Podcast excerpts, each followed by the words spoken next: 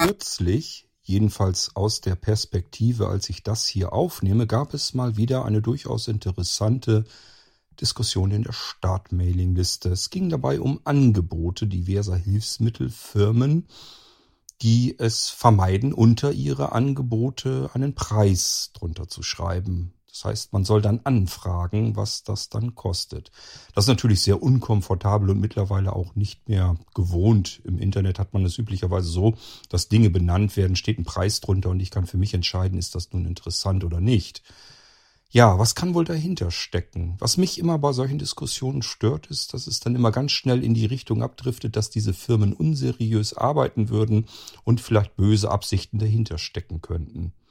Ich versuche mal einfach hier eine Irgendwas-Episode zu machen und mir darüber Gedanken zu machen, wie ich das ganz gerne so tue.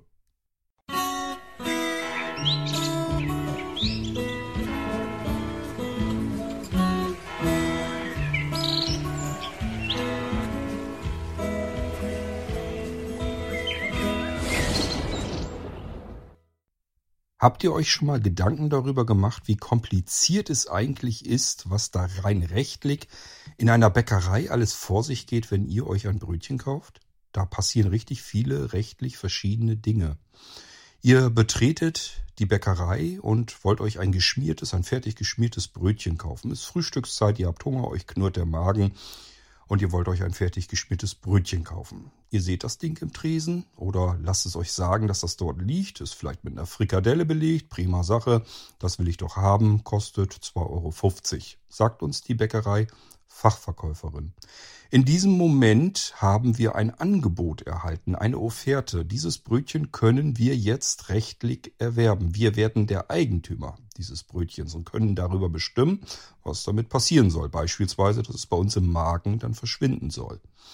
Bis hierher allerdings ist es immer noch Eigentum der Bäckerei, also auch noch nicht einmal der Verkäuferin, der gehört das Brötchen nicht, sie ist lediglich, lediglich Besitzerin, sie besitzt das Brötchen.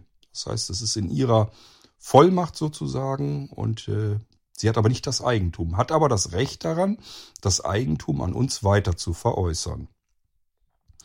Ja, und dieses Eigentum, das lasst uns mal übertragen, das bedeutet, wir tun unseren Teil des Vertrages dazu, legen die 2,50 Euro in die Kleingeldschale, die Fachverkäuferin nimmt das Geld, packt das in die Kasse, hat uns zuvor das Brötchen idealerweise schon ein bisschen nett eingepackt, Serviettchen dabei und wir können die Bäckerei verlassen. Hier ist ein Vertrag zustande gekommen. Tagtäglich machen wir Verträge. Und das war früher noch anders, anders, ja.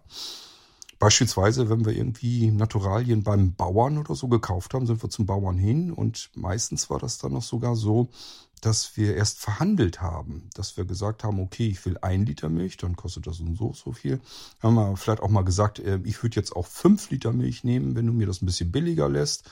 Und der Bauer hat das eventuell sogar gemacht. Kann natürlich auch sein, dass wir auch noch sagen, ähm, ich will die fünf Kilo Fleisch, möchte ich da auch noch gerne mitnehmen, will einen schönen ordentlichen Sonntagsbraten haben, und zwar auch für zwei Sonntage, für die ganze Familie. Ähm, und ein paar Eier könnt ihr übrigens auch noch gebrauchen. Und dann verhandeln wir über den kompletten Preis. Das heißt, der Bauer überlegt halt einfach, wie viel Arbeit macht mir der Kunde und wie gut kenne ich den, wie oft kommt der wieder. All das spielt damit rein und es kommen eventuell unterschiedliche Preise zustande. Das alles ist sehr zeitaufwendig und auch unkomfortabel. Man hat sich also irgendwann gesagt, es ist eigentlich einfacher, die Waren feil zu bieten, dorthin zu stellen. Die Leute können sich das selbst angucken. Verpackung drumherum, dann ist das auch hygienisch einwandfrei. Äh, man druckt alles drauf, was drin ist. Ihr wisst, da haben wir auch diverse Probleme, dass das eben nicht so alles klar ersichtlich ist, was da so alles drin ist oder erst auf dem zweiten Blick.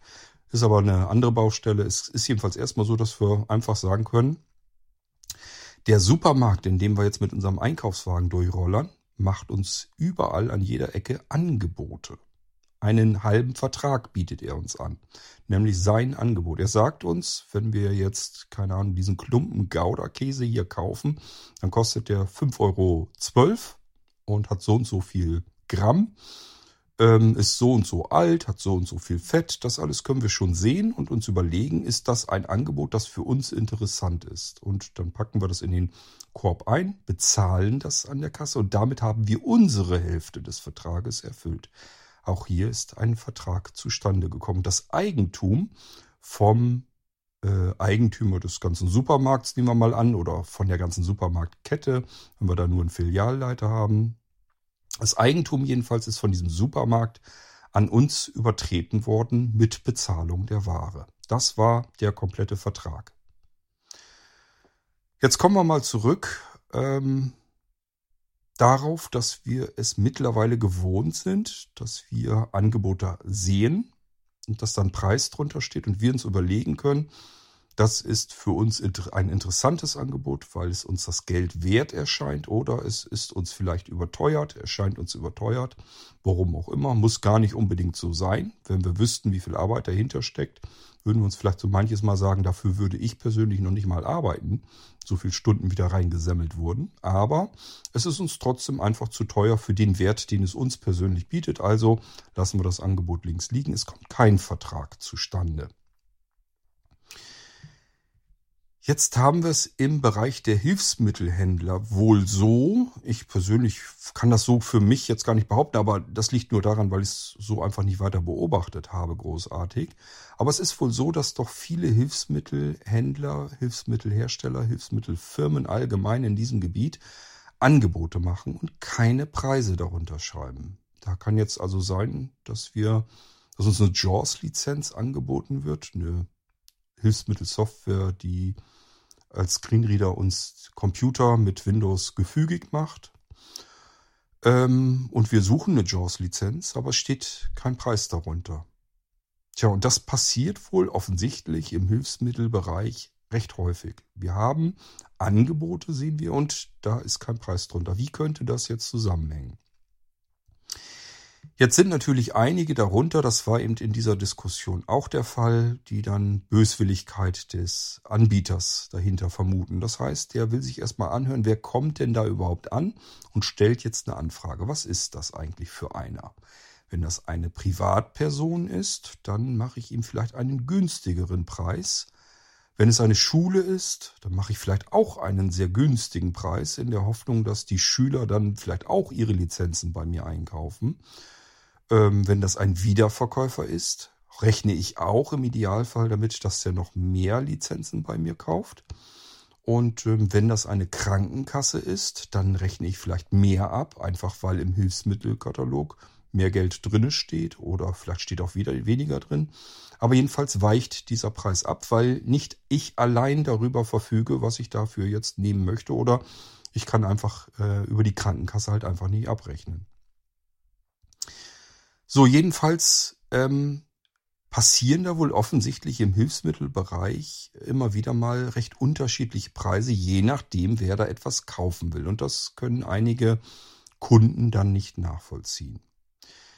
Ich weiß gar nicht so ganz genau, ob ich es nachvollziehen kann oder möchte. Ich kann mir nur mal so Gedanken machen, wie hängt das eigentlich so zusammen? Denn so unnatürlich finde ich das alles gar nicht überall im medizinischen Bereich, wenn wir es mit irgendwas zu tun haben, was irgendwie mit dem medizinischen Bereich zu tun, und da fallen ja die Hilfsmittel durchaus auch drunter, dann haben wir es nun mal ganz einfach mit unterschiedlichen Preisen zu tun. Das ist ganz normal.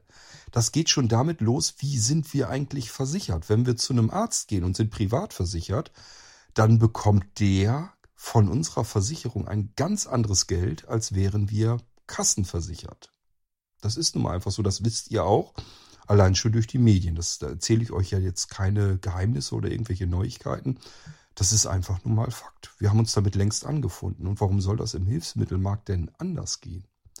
Wenn da jetzt ein Versicherer kommt, der dafür bekannt ist, dass er gut bezahlt, aber auch eine gute Leistung erwartet, dann nehmen wir vielleicht einfach auch mehr Geld. Das kann einfach so sein. Das machen die überall im medizinischen Bereich. Warum soll ich das als Hilfsmittelhersteller, der ein Hilfsmittel anbietet auf dem Markt, denn nicht so tun? Wenn das jetzt die BG ist, Berufsgenossenschaft, und wir durch einen Arbeitsunfall vielleicht erblindet sind und brauchen jetzt Blindenhilfsmittel, dann bezahlt die BG üblicherweise ganz ordentlich Geld. Die fackelt da nicht lange, sondern sagt sich, das muss alles wieder in Ordnung sein. Der Mann soll weiter arbeiten können, damit wir uns seine Arbeitskraft so lang wie möglich irgendwie erhalten können. Da kann man gar nicht genug Geld reinstecken, weil das, was er dann erwirtschaftet an Geld, an Lohn, an Gehalt, ähm, da haben wir viel mehr davon als das, was wir da jetzt eventuell reinstecken. Das kann so sein, muss aber nicht. Tatsache ist jedenfalls, dass das anders abgerechnet wird als beispielsweise, als wenn wir bei einer AOK-Versicherung oder sonst bei irgendeinem normalen ähm, Krankenkassen wären, Krankenkasse wären. Das ist aber auch wirklich nichts Ungewöhnliches. Also ich weiß das sogar von Taxifahrten und so weiter. Die, selbst da fragen die Leute erstmal nach, ähm, über wen wird das abgerechnet? Bezahlst du jetzt als Privatkunde bei mir diese Taxifahrt? Bezahlst du als kassenärztlicher Patient? Also, dass die Krankenkasse sozusagen, die AOK oder sowas, ähm, dass ich mit der abrechnen muss? Dann haben wir einen ganz anderen Aufwand alleine schon, um diese Rechnung loszuwerden und das Geld reinzuholen. Wir müssen viel länger warten auf das Geld. Wenn ich äh, als Taxifahrer jemanden privat verschippere, dann sind wir irgendwo am Ziel angekommen, der drückt mir das Geld in der Hand, alles ist gut. Das geht ratzfatz. Bei einer Krankenkasse muss ich einen Arbeitstag einrechnen, um mit der abzurechnen. Und wenn ich irgendeinen Formfehler mache, ihr habt das hier sogar im Irgendwasser schon mal mitbekommen, äh, in den Ping-Pong-Gesprächen mit einem Physiotherapeuten, und das deckt sich mit allem, was ich von anderen Physiotherapeuten und so weiter kenne. Alle, die im medizinischen Bereich tätig sind, die sind richtig übellaunig, wenn es darum geht, wie sie mit den Kassen umgehen müssen. Weil diese öffentlichen Einrichtungen und Kassen, also es sind auch, wenn man mit äh, Gemeinden und so weiter abrechnen muss, das ist überall das gleiche Spiel. Erstens, die lassen einen sitzen. Die lassen einen warten über Monate und das kann sich auch mal hinziehen bis zu einem Jahr, bevor man überhaupt erstmal sein Geld sieht. Das heißt, das Geld muss ich auslegen. Wenn wir jetzt an Hilfsmittel denken und nicht an Dienstleistungen, dann ähm, habe ich vielleicht Produkte sehr teuer eingekauft. Ihr wisst selber, was Hilfsmittelprodukte kosten, auch im Einkauf. Das muss ich als Hilfsmittelhändler erstmal auslegen, das Geld. Und dann kann ich mit der Krankenkasse abrechnen und mich darüber freuen, wenn ich nach einem Dreivierteljahr das Geld wiederbekomme, samt meines Gewinnes. Ich habe aber vielleicht ein Dreivierteljahr dieses Geld lassen wir es mal irgendeine Breilzeile für 2000 Euro sein, da haben wir sie, glaube ich, noch ganz billig eingekauft. Ähm, dieses Geld habe ich jetzt erstmal die ganze Zeit über ausgelegt. Das fehlt mir in meiner Kasse. Ich musste mein Hilfsmittel, das ich im EK bezahlen musste, muss ich per Vorkasse bezahlen. Äh, die Krankenkasse gibt mir mein Geld aber erst einem Dreivierteljahr später. Wir haben es hier mit kalkulatorischen Zwischenfinanzierungskosten zu tun. Die rechne ich tatsächlich für Blinzeln auch mit ein die bemerkt ihr, wenn ihr nämlich per Vorkasse bei Blinzeln etwas bezahlt, dann kriegt ihr übrig, üblicherweise immer drei Prozent Rabatt auf das, was ihr da einkauft. Das sind die kalkulatorischen Zwischenfinanzierungskosten. Ich habe mir irgendwann mal einfach die Mühe gemacht, wie viel Geld kann man da pauschal einfach berechnen, was ich, dass ich das zwischenfinanzieren muss. Und wenn ich etwas nicht zwischenfinanzieren muss, dann wollte ich diesen Vorteil gerne an euch weitergeben. Das ist dann nicht mein Vorteil, sondern eurer weil ich da auch einen Vorteil von habe. Ich muss mich nicht drum kümmern, wo kommt das Geld jetzt her. Das habt ihr mir schon treuhänderisch in die Hand gedrückt und gesagt, hier mach mal. Und äh, mich freue mich, wenn ich dann irgendwann meine Ware sehe. So, und jetzt kann ich von eurem Geld die Sachen einkaufen und habe keine Zwischenfinanzierungskosten. Wenn das nicht der Fall ist und ihr sagt euch, ähm, ich will jetzt bei dir etwas kaufen, was 3000 Euro kostet, einen Rechner für 3000 Euro. Ein ordentlich luxuriöses Modell nehmen, 3000 Öcken, hat ordentlich was da reingesteckt. Ja, das möchte er jetzt haben und sagt mir dann aber, das möchte ich aber erst bezahlen, wenn ich die Ware bekomme. So, da muss ich mir erstmal sowieso überlegen, können wir uns das überhaupt leisten? Da muss ich erstmal aufs Blinzeln-Konto gucken, weil wir ja nun kein großes Unternehmen sind. Muss man mal schauen, können wir das zwischenpuffern. Ähm, was sind eigentlich kalkulatorische Kosten? Ganz einfach. Es kann ja sein, dass ich das Geld jetzt auf dem Konto tatsächlich habe. Und ich muss es dann eben ausgeben. Es kann aber auch genauso gut sein, dass das Geld nicht auf dem Konto ist. Oder zu wenig jedenfalls drauf, als dass ich das davon runternehmen möchte. Und jetzt kann ich mir beispielsweise einen Dispro-Kredit oder irgendwo über eine Kreditkarte irgendwie einen Kredit nehmen oder wie auch immer. Ich kann jedenfalls äh, mit einer Bank zusammenarbeiten, mir irgendwo Geld pumpen. Ich kann natürlich auch irgendeinen Kumpel fragen, du, ich habe hier eine Bestellung im Wert von 3000 Euro, kannst du mir mal Geld pumpen? Ich habe das gerade nicht auf dem Konto und muss das jetzt zwischenfinanzieren. Kriegst du einen Huni dafür wieder? Äh, dann kann der sich das überlegen. Also das sind im Prinzip Kosten, die man hat, egal ob man sie wirklich hat oder nicht. Entweder äh, mir fehlt das Geld und ich muss es mir tatsächlich borgen und dafür Geld ausgeben.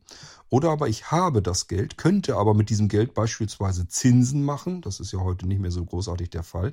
Oder aber ich könnte davon ein anderes Schnäppchen wahrnehmen. Es könnte ja sein, dass ich jetzt bei irgendeinem Zulieferer ähm, irgendwelche Sachen sehe, die gerade im Preis gesenkt sind, wo ich sagen würde, da würde ich mich jetzt gerne mit bevorraten.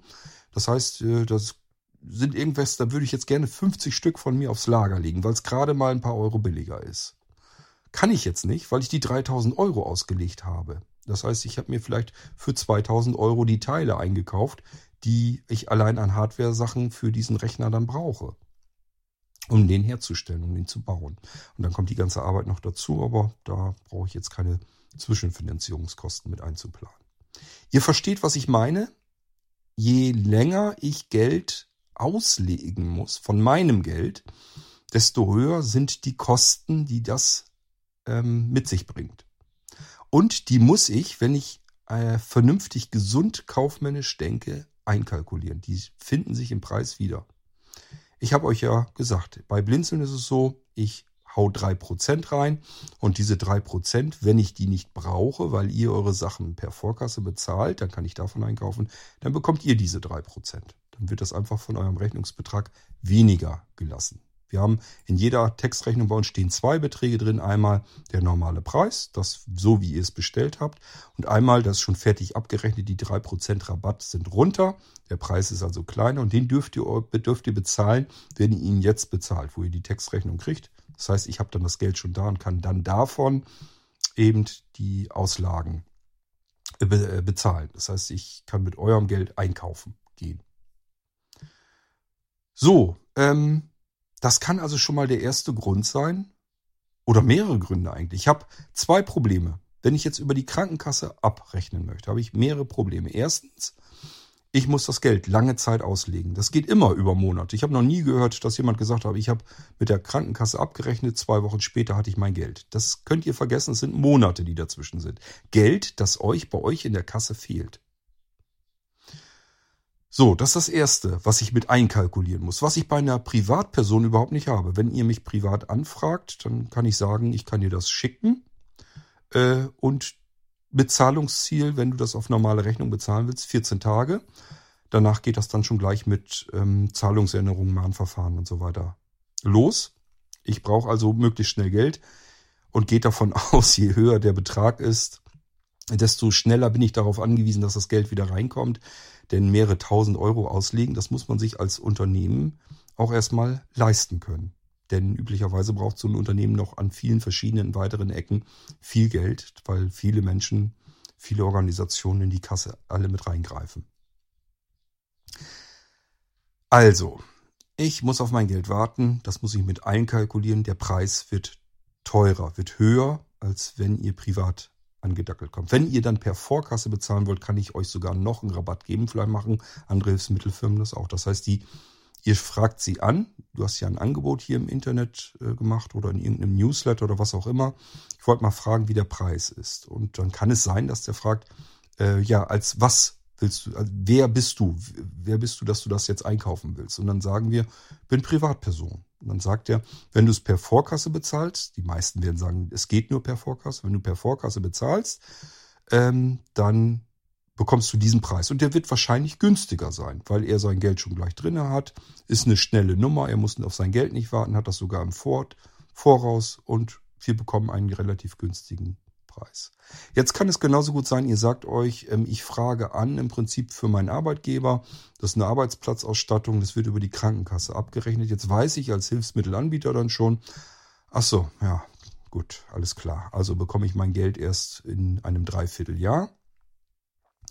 Und ähm, ich muss mich an die Preise äh, halten, die in dem Hilfsmittelkatalog bei der Krankenkasse verzeichnet sind. Da kenne ich mich jetzt wirklich nicht aus, da kann ich euch nichts großartig drüber erzählen. Aber es gibt ja diesen Hilfsmittelkatalog, ich glaube, da stehen auch irgendwie die Preise, was das kosten darf, drinne. Keine Ahnung, ob das teurer oder billiger ist, weiß ich nicht. Ich bin kein Hilfsmittelhändler, ich werde auch nie einer werden. Das ist mit ein Grund, warum ich das nicht werden möchte. Da sollen sich andere mit abkämpfen, habe ich überhaupt keine Lust zu. Ähm, Aber das ist der zweite Grund, dass ich viel mehr Aufwand betreiben muss. Ich kann nicht einfach eine Rechnung an die Krankenkasse schicken und dann bezahlen die das, sondern da muss man gleich Formulare und so weiter mit ausfüllen.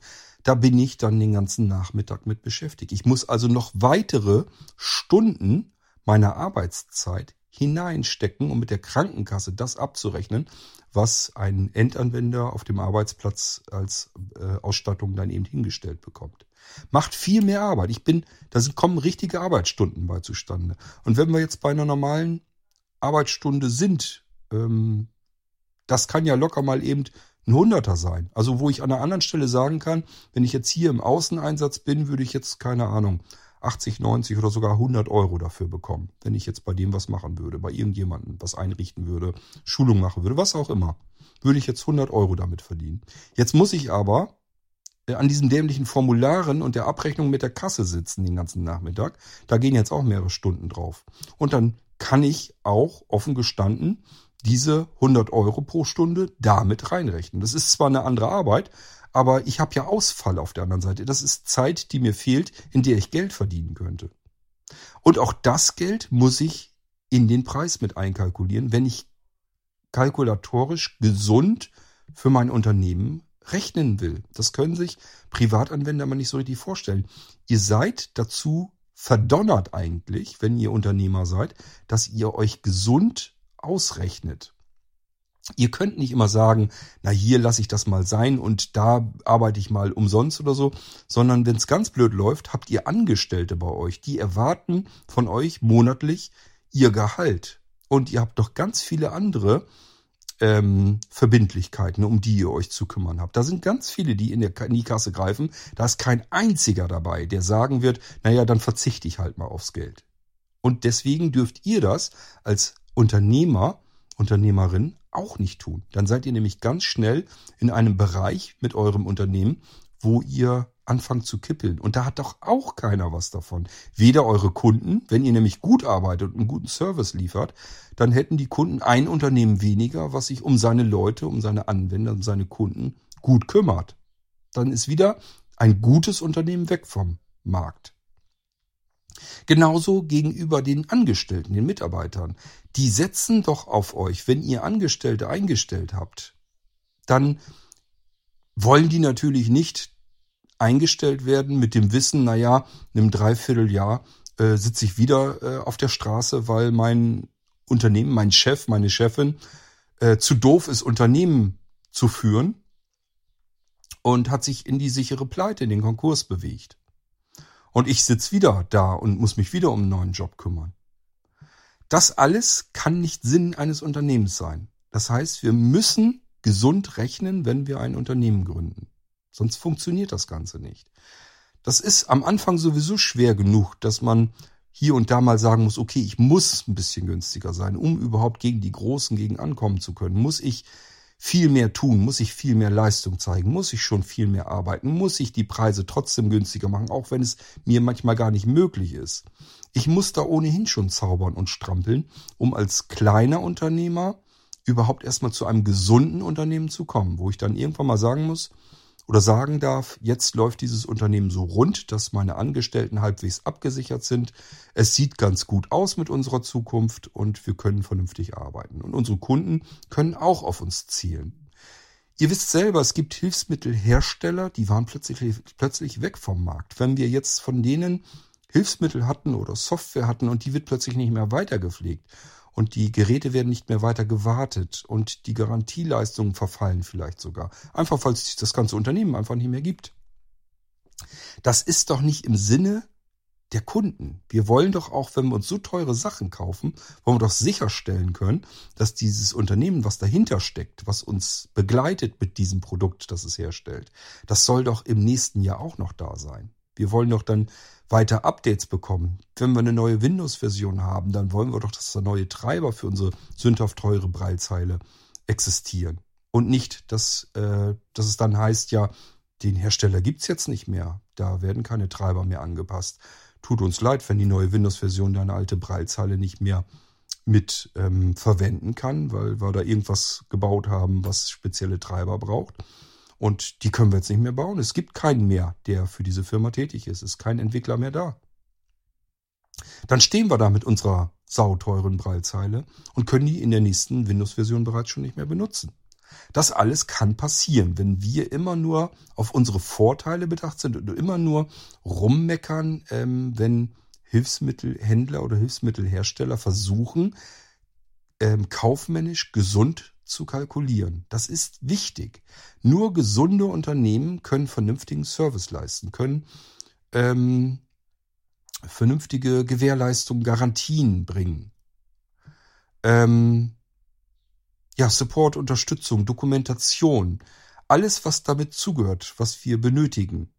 Die fortwährende Pflege von Software und Hardware, Reparaturen, wenn sie mal nötig sind. All das geht nur bei Firmen, die einigermaßen gesund arbeiten und gesund funktionieren. Dazu gehört eben auch, dass ich vernünftig kalkuliere, meine Preise vernünftig kalkuliere. Es bringt mir überhaupt nichts, ständig immer nur der billigste am Markt zu sein, wenn ich dann dafür immer nur haarscharf an Konkurs vorbeischlittere, bis ich dann irgendwann weg bin vom Fenster. Hat kein Mensch was von. Die Angestellten nicht, der Unternehmer nicht, die Kunden nicht. Kein Mensch hat etwas davon, wenn ein Unternehmen zu blöd kalkuliert seine Preise und dadurch kaputt geht. So, und wenn ein Unternehmen jetzt dabei ist, dass ich sagt, wenn du als Privatkunde bei mir jetzt etwas kaufst, dann bekommst du einen besseren Preis, weil ich habe mit dir von der Abrechnung keine Zusatzarbeit. Ich muss bei dir eben nicht zwei, drei Stunden extra aufwenden, um mit dir abzurechnen. Und ich muss auch nicht ein Dreivierteljahr warten, bis mein Geld von dir kommt. Da gehe ich jetzt mal alles davon aus. Und vielleicht sage ich sogar, du bist Privatkunde, du musst bei mir per Vorkasse bezahlen, das heißt, ich habe das Geld im Voraus. All das ist so viel einfacher und so viel wert, dass ich dir einen deutlich besseren Preis machen kann. Ich habe ja eben gesagt, nehmen wir nur mal als Beispiel, es sich so schön rechnen lässt. Ich kann in einer Stunde 100 Euro generieren, wenn ich irgendwo Schulung mache oder so. Das heißt, drei Stunden weniger Zeit, die ich in einem blöden Formular stecken muss und irgendwelche Abrechnungen schreiben muss, sind 300 Euro, die ich gespart habe bei vielleicht vier Leuten, die ich jetzt abrechnen musste mit der Krankenkasse. Oder machen wir da auch lieber drei. Das heißt, ein Hunderter kann ich das schon mal billiger machen, nur weil ich nicht über die Krankenkasse, sondern mit dem Mann privat abrechnen kann. Kann ich schon mal 100 Euro billiger machen, nur weil ich mit ihm abrechne und nicht mit der Krankenkasse. So, und jetzt habe ich die kalkulatorischen Kosten noch gar nicht mit eingerechnet. Ich muss überlegen, das ist jetzt irgendwas, was 2.000, 3.000 Euro kostet. Was kostet mich das, wenn ich das für ein Dreivierteljahr, also neun Monate zwischenfinanzieren muss? Das kommt auch nochmal ein Batzen zusammen. So, und jetzt haben wir plötzlich, dass etwas, was normalerweise bei der Krankenkasse mit 3000 Euro abgerechnet wird, kann der Privatmann vielleicht für 2800 Euro bekommen. Das ist doch nettes gespartes Geld. Das nehme ich doch dann gerne mit. Aber er kann die 2800 Euro natürlich jetzt nicht unter sein Angebot schreiben, weil dann eine Versicherung oder eine Krankenkasse dann natürlich ankommen kann und sagen kann, Halt mal, mein Freund, du bietest das Produkt für 2800 Euro an. Nur weil wir jetzt Krankenkasse sind, sehen wir ja nicht ein, dass wir 200 Euro mehr bezahlen. Also hast du das gefälligst bei uns auch mit 2800 Euro abzurechnen. Das ist aber jetzt nicht, ähm, weil der Unternehmer jetzt irgendwie die Krankenkasse ausbeuten wollte, sondern weil das gesunde unternehmerische Kosten sind, die in den Preis einkalkuliert waren. Er muss jetzt Geld zusätzlich aufwenden für die Abrechnung mit der Krankenkasse und er muss ähm, die Zeit überbrücken ähm, mit dem Geld, das er jetzt die ganze Zeit über nicht in der Kasse hat, was ihm fehlen wird. Kein Unternehmen kann es sich leisten, überall die Tausender draußen herumschwirren zu lassen. Ähm, und das kostet richtig, das geht richtig ins Geld. Das ist unternehmerisch ungesund. Und das alleine kann bereits ein Grund sein, warum er sich sagt, ich kann den Preis da gar nicht drunter schreiben. Du musst erstmal auf mich zukommen und sagen, wer du bist, mit wem habe ich es hier zu tun. Und wie gesagt, es ist auch ganz normal. Wenn ich als Unternehmer irgendwo anfrage und will meinen Kunden ein Produkt anbieten, dann hoffe ich einfach mal darauf, dass ich dieses Produkt natürlich günstiger einkaufen kann, als es auf dem Markt normalerweise verkauft wird, weil ich natürlich ähm, auch ein bisschen Gewinn davon abhaben will. Ich habe ja Arbeit damit, also muss ich auch ein bisschen Gewinn mit einrechnen. Das heißt, wenn ich jetzt irgendwo eine JAWS-Lizenz bei einem Hilfsmittelhändler einkaufe, weil jemand bei uns einen Rechner haben wollte und hat gesagt, kümmert euch bitte gleich um die JAWS-Lizenz, ähm, dann habe ich damit einen Aufwand, eine Arbeit. Supportaufwand und so weiter. Das muss ich alles mit einkalkulieren. Und das kann ich eigentlich nur, wenn ich das JAWS, die JAWS-Lizenz ein bisschen billiger einkaufen kann. Natürlich muss es dann diesen Unterschied geben. Wenn ich als Unternehmen auf eine Hilfsmittelfirma zusteuere und sage, ich brauche eine JAWS-Lizenz für einen unserer Kunden, dann müssen die mir, oder ich hoffe dann vielmehr, dass diese Firma mir die JAWS-Lizenz ein bisschen billiger anbietet. Wir machen das bei Blinzeln auch so. Wenn bei uns unsere Partner oder Unternehmen auf uns zukommen und was haben wollen, dann bekommen die bessere Preise. Das ist nun mal einfach so, weil die äh, das wieder verkaufen wollen und natürlich dabei einen kleinen Gewinn übrig, übrig behalten sollen. Das ist doch selbstverständlich. Das ist überall im Handel so. Die Wertschöpfungskette muss zwischendurch günstiger sein, als sie am Ende ist, damit jeder seinen Aufwand bezahlt bekommen hat. So, ähm, und wie gesagt, anderes Ding kann zum Beispiel sein, ich frage als Schulungsfirma an, als Schule. Ich mache Ausbildung, ähm, trainiere junge Menschen auf irgendwelchen behinderten Arbeitsplätzen, damit sie in den Firmen dann vernünftig arbeiten können. Ähm, und ich brauche dafür natürlich auch Software und Hardware. So. Ähm, und natürlich ist das, wenn ich jetzt eine Hilfsmittel Firma anfrage und sage, ich habe hier einen kleinen Schulungsraum, da sind sechs Arbeitsplätze drin, die will ich jetzt ausstatten, ähm, da müsst ihr mir mal einen Preis dafür machen. Natürlich muss der Preis billiger sein, gar keine Frage. Das kann nicht einfach sein, dass sie die Endanwenderpreise nehmen, sondern äh, damit schule ich, das ist für dieses Unternehmen, von dem ich die Sachen dann bekommen möchte, im Idealfall sogar eine gute Werbung, dass ich einfach sagen kann, hier, das sind Geräte, sieht man vielleicht auch schon und die Software und so weiter.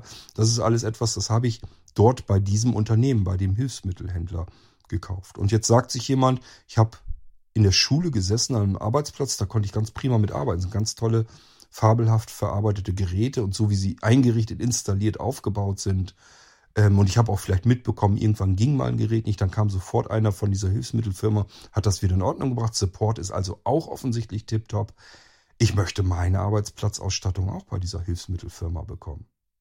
So, und deswegen hat man als Hilfsmittelhändler natürlich durchaus ein Interesse, wenn eine Schule an einen herankommt. Erstens, man verkauft mehrere Arbeitsplätze, also mehrere Sachen. Da muss man schon mal mit Mengenrabatten arbeiten.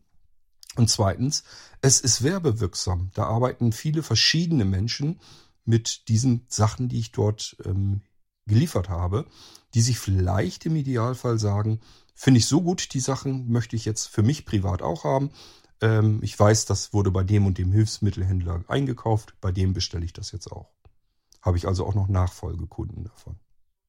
So, das sind alles Gründe, weswegen Preise unterschiedlich sein können. Und da ist nirgendwo ein böser Wille dahinter oder eine Firma, die unseriös arbeitet oder irgendwelche Kassen, irgendwelche öffentlichen Kassen abzocken will oder sonst irgendetwas. Ich möchte gleich dazu sagen, das heißt nicht, dass ich glaube, dass das alles da draußen wunderbare, lammfromme Lämmer sind, äh, die nur Gras fressen. Mir sind Dinge zu Ohren gekommen, dass schlittert nicht nur am Betrug vorbei, sondern es ist Betrug. Und ähm, ja, äh, das, ich weiß auch nicht, was man, wie man mit diesen ähm, Hilfsmittelfirmen dann umgehen soll. Mir ist zu Ohren gekommen und ich gehe mal davon aus, die Quelle hörte sich recht sicher an, dass ein Hilfsmittellieferant, eine große Hilfsmittelfirma, ähm, über die Krankenkasse eine JAWS-Lizenz abgerechnet hat. Da steht dann aber nicht JAWS drin, sondern Screenreader. Ähm, und hat auf ihre Rechner ein NVDA, also kostenlos, drauf installiert.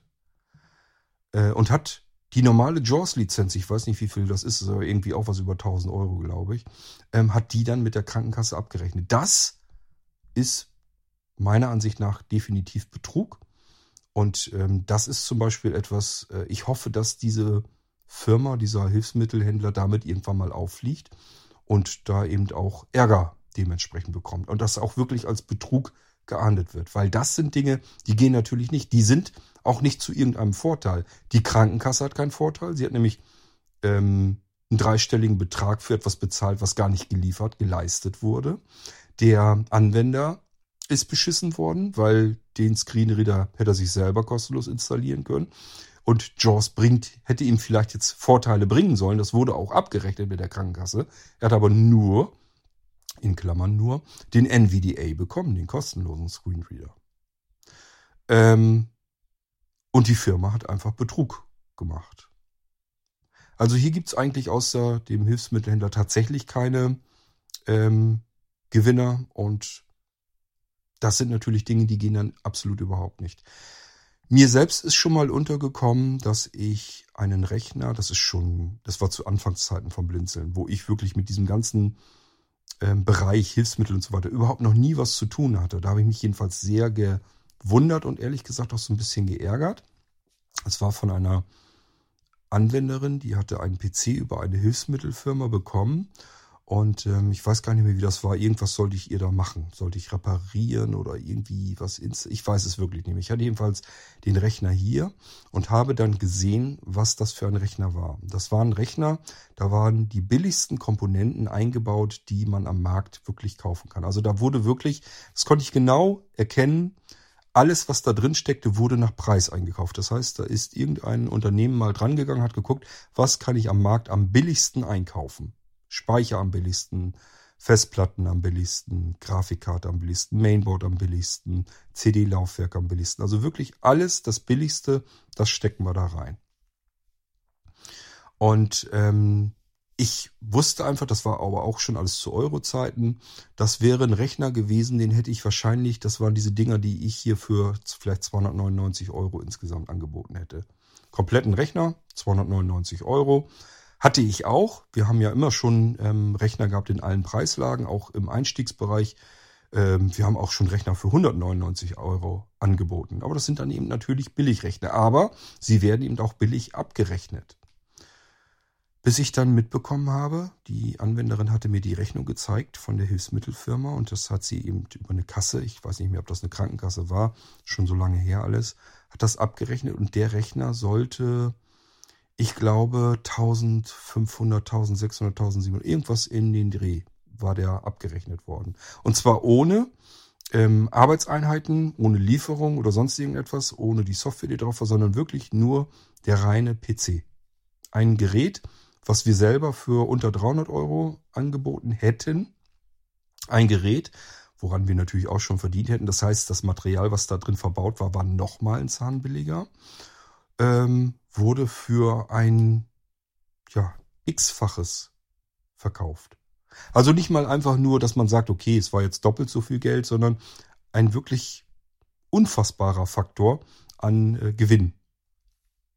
Und da weiß ich eben auch nicht, ob das nicht dann auch schon Richtung Betrug grenzt. Da bin ich heute, damals habe ich mich da sehr drüber geärgert, da bin ich heute ein bisschen milder gestimmt, weil ich mir sage, dass ähm, generell Hilfsmittelfirmen, Hilfsmittelanbieter, Hilfsmittelhersteller, die arbeiten in einem Bereich, der sehr, sehr, sehr schwierig ist. Ich ähm, stelle dann Dinge her, von denen ich von vornherein weiß, die kann ich nur in wenigen Stückzahlen, in geringen Stückzahlen auf dem Markt überhaupt unterbringen. Das heißt, einfach meine Kundschaft, die potenzielle Kundschaft ist so stark eingegrenzt, so begrenzt, dass ich es mit nur wenigen Sachen zu tun habe. Entsprechend muss der Preis sehr hoch werden. Und das ist das, was wir im Hilfsmittelmarkt üblicherweise auch kennen, dass Hilfsmittel eben sehr teuer sind. Und das hat nicht damit zu tun, dass die Hilfsmittelhersteller und Händler sich dumm und dusselig verdienen und nicht mehr wissen, wohin mit der ganzen Kohle, sondern in erster Linie hat das damit zu tun, weil die mit viel geringeren ähm, Anzahlen arbeiten müssen. Ich merke das hier bei Blinzeln alles in einer nochmal einer extremen Nummer kleiner auch. Ob ich jetzt ein Gerät oder meinetwegen so einen Molino-Stick oder sowas, ob ich den fertig mache und dann kaufen im Prinzip drei oder vier Leute dieses Produkt. Und ich habe da vorher Wochen, Monate dran gesessen, um das so weit überhaupt erstmal hinzubekommen, dass ich das so anbieten kann. Dann teilt sich diese komplette Arbeitszeit von Wochen und Monaten auf in drei, vier Stück, an die ich das verkaufen konnte. Würde ich dasselbe Teil, wo ich die gleiche Zeit dran gesessen habe, würde ich das dann, äh, würde ich davon dann 300 Stück verkaufen können, dann könnte ich ganz andere Preise machen. Dann könnte ich auch sagen, jetzt kannst du den Preis viel, viel günstiger machen.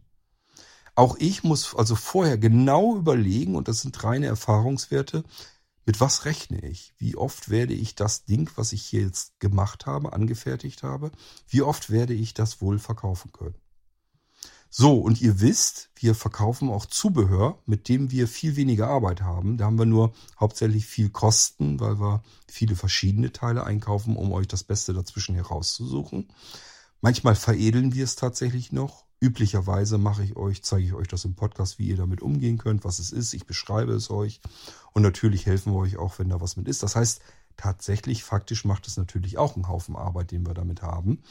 Aber ähm, lange nicht so viel Arbeit, als hätten wir es komplett selbst entwickelt. Und doch sind wir natürlich teurer als der restliche Markt, der es einfach nur so dahin ballert und sagt, hier könnt ihr kaufen. Wir machen uns da viel mehr Arbeit mit und haben eben vorher auch verschiedene Fehlkäufe uns erlaubt und geleistet, damit wir das Beste dazwischen raussuchen können und euch das dann eben anbieten können. So, das bedeutet, wir sind auch bei Dingen manchmal teurer, die man überall bekommen kann.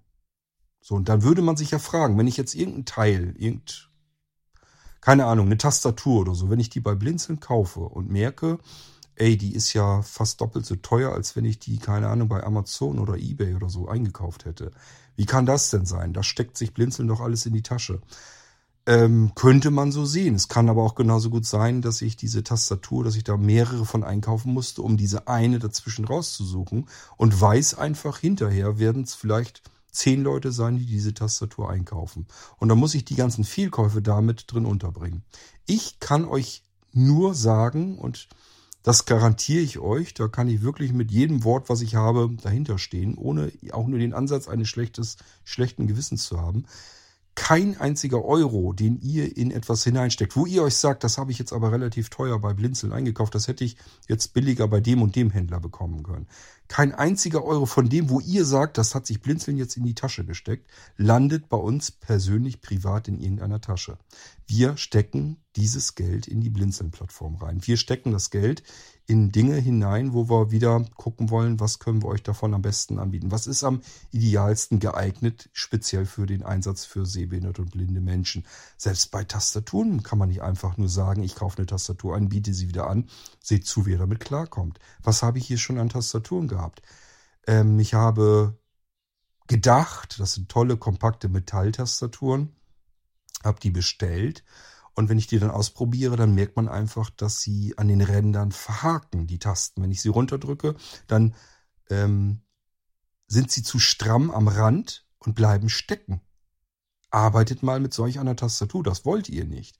Zu Recht, wenn ich euch diese Tastatur dann liefere und ihr habt die ganze Zeit, ärgert euch die ganze Zeit über diese beschissene Tastatur, weil die Tasten die ESC-Taste zum Beispiel oben haken bleibt oder unten vielleicht die STRG-Taste oder sonst irgendeine Taste, die am Rand in der Ecke oder so ist, die bleibt einfach gedrückt, weil sie am Rand festhakt. Da ärgert ihr euch ein paar Mal drüber und dann sagt ihr, was hast du mir da für einen Krempel verkauft? Das kannst du wieder haben. Da kann man nicht vernünftig mitarbeiten. Oder eine andere Tastatur, wenn wir wieder beim Bluetooth-Tastaturen bleiben, die zum Beispiel damit werben, dass sie einen sehr kleinen Akku eingebaut haben. Dadurch wird der Preis günstiger natürlich und äh, dann damit äh, werben, dass der Akku aber trotzdem ewig lange hält, wochenlang aushält. Wie kann das sein, dass der Akku vielleicht nur die Hälfte der Kapazität eines normalen Akkus ist in einer anderen Tastatur, aber trotzdem noch genauso lang oder sogar noch länger hält? Ganz einfach, indem diese Tastatur viel, viel schneller in den Sleep Mode geht. Die wird also sagen, äh, jemand äh, tippt die ganze Zeit Text ein, alles klar, ich muss arbeiten, so lang funktioniert alles. Jetzt muss ich aber irgendwas nachschlagen oder bin irgendwo mit beschäftigt und jetzt gibt es die ersten Tastaturen, die sagen, jetzt hat zehn Sekunden lang wurde keine Taste gedrückt. Ich gehe jetzt mal in den Standby-Modus. Einfach um Akku zu sparen. Und somit kann ich mit kleineren Akkus längere Laufzeiten bekommen.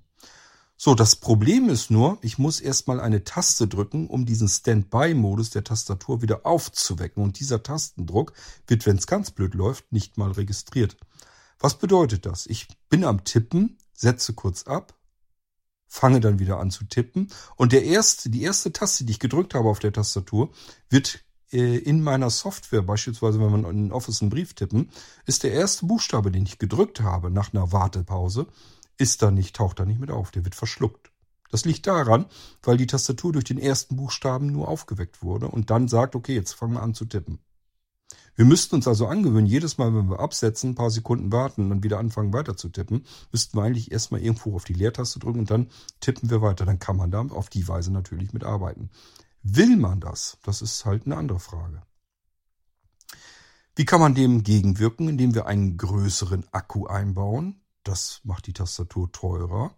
Und dieser Akku ähm, hält eben entsprechend länger, weil er den Standby vielleicht jetzt nicht mehr nach 10 Sekunden einschaltet, sondern sich sagt, ich warte einfach mal 5 Minuten. So, 5 Minuten bin ich voll da und brauche Akkuleistung. Der Mann tippt aber nicht und nach 5 Minuten sage ich mir, okay, jetzt gehe ich auch mal in den Standby runter. Das hängt da alles mit zusammen. So kommen Unterschiede zustande. Und wir sind bei Blinzeln ähm, haben uns darauf versteift, wenn wir euch schon Zubehör anbieten, was man woanders auch kaufen kann, dann gucken wir uns erstmal einige Modelle an und testen das alle mal durch, um euch diesen ganzen Ärger von der Backe zu nehmen. Wir haben einfach keine Lust, euch Sachen anzubieten, die ihr bei Blinzeln dann kaufen könnt, wo ihr dann sagt, das ist Plünn, das könnt ihr wieder haben. Das gibt's übrigens trotzdem. Es gibt trotzdem Leute, die dann sagen, das ist Plünnen, das könnt ihr wieder haben. Das sind dann aber Menschen, die gar nicht begriffen haben, was sie sich da eigentlich kaufen. Oder einfach vielleicht Podcast nicht gehört haben, um zu erfahren, wie müssen sie damit umgehen. Das heißt, es ist oftmals dann Frust, dass sie etwas bekommen haben und können dann da, kommen damit nicht klar, können das nicht bedienen. Obwohl ich vielleicht längst hier im irgendwas eine Podcast-Episode gemacht habe und euch gezeigt habe, wo welche Taste sitzt und wie ihr es bedienen müsst. Kann ich dann auch nichts gegen tun. Wir machen eine Podcast-Episode, wo ich euch zeige, wo ich euch das beschreibe. Hermann tippt alles fleißig mit. Das heißt, wir haben sogar eine Textdokumentation und die kommt in den ISA-Abruf, den könnt ihr euch da jederzeit abrufen. Ist also alles vorhanden. Ihr könnt lesen, ihr könnt hören. Wenn ihr das nicht tut und dann einfach sagt, ich komme mit dem Ding hier nicht klar, dann kann ich da ehrlich gesagt so wahnsinnig viel nicht dran ändern. Zumindest nicht, wenn ihr euch nicht meldet. Wenn ihr euch meldet und sagt, ich komme hier nicht mit klar, kann ich euch immer noch sagen, hör dir bitte mal die Podcast-Episode an oder liest dir den Text durch oder stell deine Fragen, dann gucke ich mir das an und helfe dir. Auch das ist ja möglich. So, und dann gibt's natürlich noch die Spezies, die etwas kaufen, sich andere Vorstellungen davon machen und sagen, das ist Plünn. Erinnert ihr euch noch an den Schlummerlautsprecher? Das ist dieser kleine, winzige, sehr kostengünstige Lautsprecher. Einfach nur ein nicht gut klingender Lautsprecher, ganz flach, äh, mit einem langen Kabel dran, Klinkenanschluss, zack, fertig, das war's. Äh, kostet Münzbetrag. Und ähm, wenn dann natürlich jemand dabei ist, der bestellt sich den und erwartet jetzt, da kommt jetzt, also es ist ein Passivlautsprecher wohlgemerkt. Also es ist noch nicht mal ein Verstärker dahinter. Das heißt, da kommt jetzt kein Wumms raus, da kommt kein Klang raus. Ich muss sogar mit dem Ohr eigentlich sogar direkt ein bisschen rangehen, um da vernünftig was dran zu hören, weil es ein Passivlautsprecher ist. Wenn jetzt aber jemand sagt, ich habe einen Lautsprecher bestellt, ich habe einen Lautsprecher erwartet, so wie ich andere Lautsprecher kenne, die stelle ich irgendwo hin und dann höre ich den. Das geht bei einem Passivlautsprecher nicht. Ich habe euch, wo ich den Schlummer Lautsprecher vorgestellt, habe ich euch genau den Unterschied erklärt zwischen passiven Lautsprechern und aktiven Lautsprechern. Wer diese Episode nicht hört und sich einen Passivlautsprecher bestellt und erwartet die Leistung eines Aktivlautsprechers, der wird enttäuscht sein und sagen, was verkauft ihr da für einen Plön? Könnt ihr wieder haben. Ja, es liegt aber nicht daran, dass wir euch ähm, Sachen irgendwie anbieten wollen, wo wir sagen wollen, äh, ist uns egal, wie ihr damit klarkommt, sondern das sind Sachen, wo wir euch vorher genau beschreiben, Wann könnt ihr das benutzen und was könnt ihr davon erwarten? Passivlautsprecher sind ganz wunderbare Dinger, weil sie keinen Akku brauchen, sie brauchen keine Stromversorgung.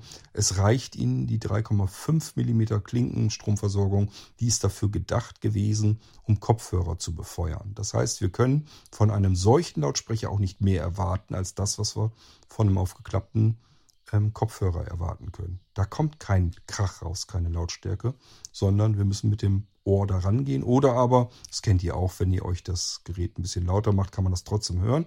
Hat aber nichts mit Klangeigenschaften zu tun.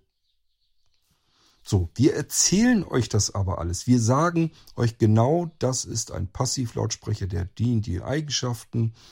Ähm, bitte benutzt den nicht als vollwertigen normalen Aktivlautsprecher. Verwechselt diese beiden Sachen nicht. Das eine braucht Strom, das andere braucht keinen Strom. Und manchmal hat man eben die Situation, die Einsatzzwecke, wo man keinen Strom zur Verfügung hat oder nicht haben möchte. Und dann möchte man trotzdem aber irgendwie was an einen Lautsprecher heranbekommen. Dafür sind Passivlautsprecher ganz wunderbare Helfer.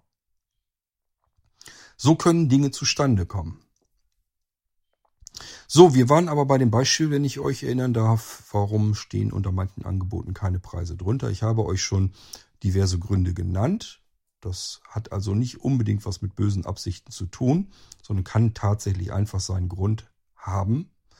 Ähm, und äh, es kann auch noch was anderes sein. Ich habe das zum Beispiel bei Blinzeln, müssen wir jedes Mal diese Gratwanderung gehen, wenn jemand einen Text im Newsletter oder im Magazin veröffentlichen möchte. Wir wollen ja euch die Plattform Blinzeln werbefrei halten. Das mag man so erstmal nicht glauben, weil man äh, Newsletter von Partnern und so weiter bekommt. Da ist alles voll mit Werbung. Das ist richtig. Das ist aber ähm, ein Platz sozusagen, wo ihr Werbung erwarten dürft. Aber ihr sollt zum Beispiel nicht, wenn ihr in einer WhatsApp-Gruppe kommuniziert, sollt ihr dort nicht mit Werbung vollgefeuert sein. Und genauso das gleiche Spiel, wenn ihr in Mailinglisten seid oder aber wenn ihr in Online-Veranstaltungen seid. Da sollt ihr nicht jedes Mal dauernd mit irgendwelcher Werbung berieselt werden. Nehmt mal nur den Podcast, den Irgendwasser.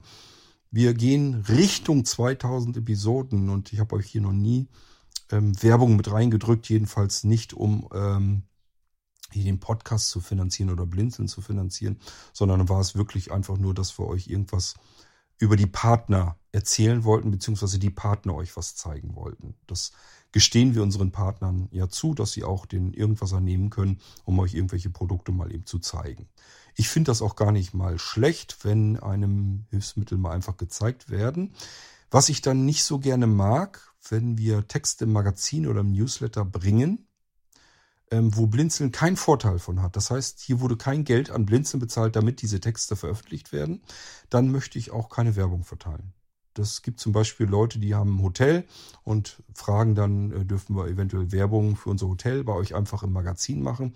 Und dann sage ich immer, ja, könnt ihr machen, müsst ihr euch aber den Kosten beteiligen. Ich sehe gar nicht ein, dass wir die Kosten bezahlen für das Marketinginstrument, das ihr benutzt, um eure Werbung zu machen, um das Geld damit zu verdienen. Das kann ja nicht richtig sein. Der eine hat die Kosten, der andere steckt sich einen Gewinn in den Rachen. Das kann nicht fair sein. Müsst ihr hoffentlich auch einsehen. Das bedeutet, Blinzeln muss in irgendeiner Form, und zwar wirklich die Plattform Blinzeln, was wieder heißt, alle, die die Blinzeln-Plattform benutzen, nicht ein Privatmann. Weder ich habe da etwas davon, noch Sebastian, noch irgendjemand von uns hat privat etwas davon, wenn jemand Werbung schaltet im Magazin von Blinzeln, sondern nur die Plattform. Wir können das Geld nehmen, um Sachen wieder für euch zu kaufen, zu bezahlen, Server anzumieten und so weiter und so fort.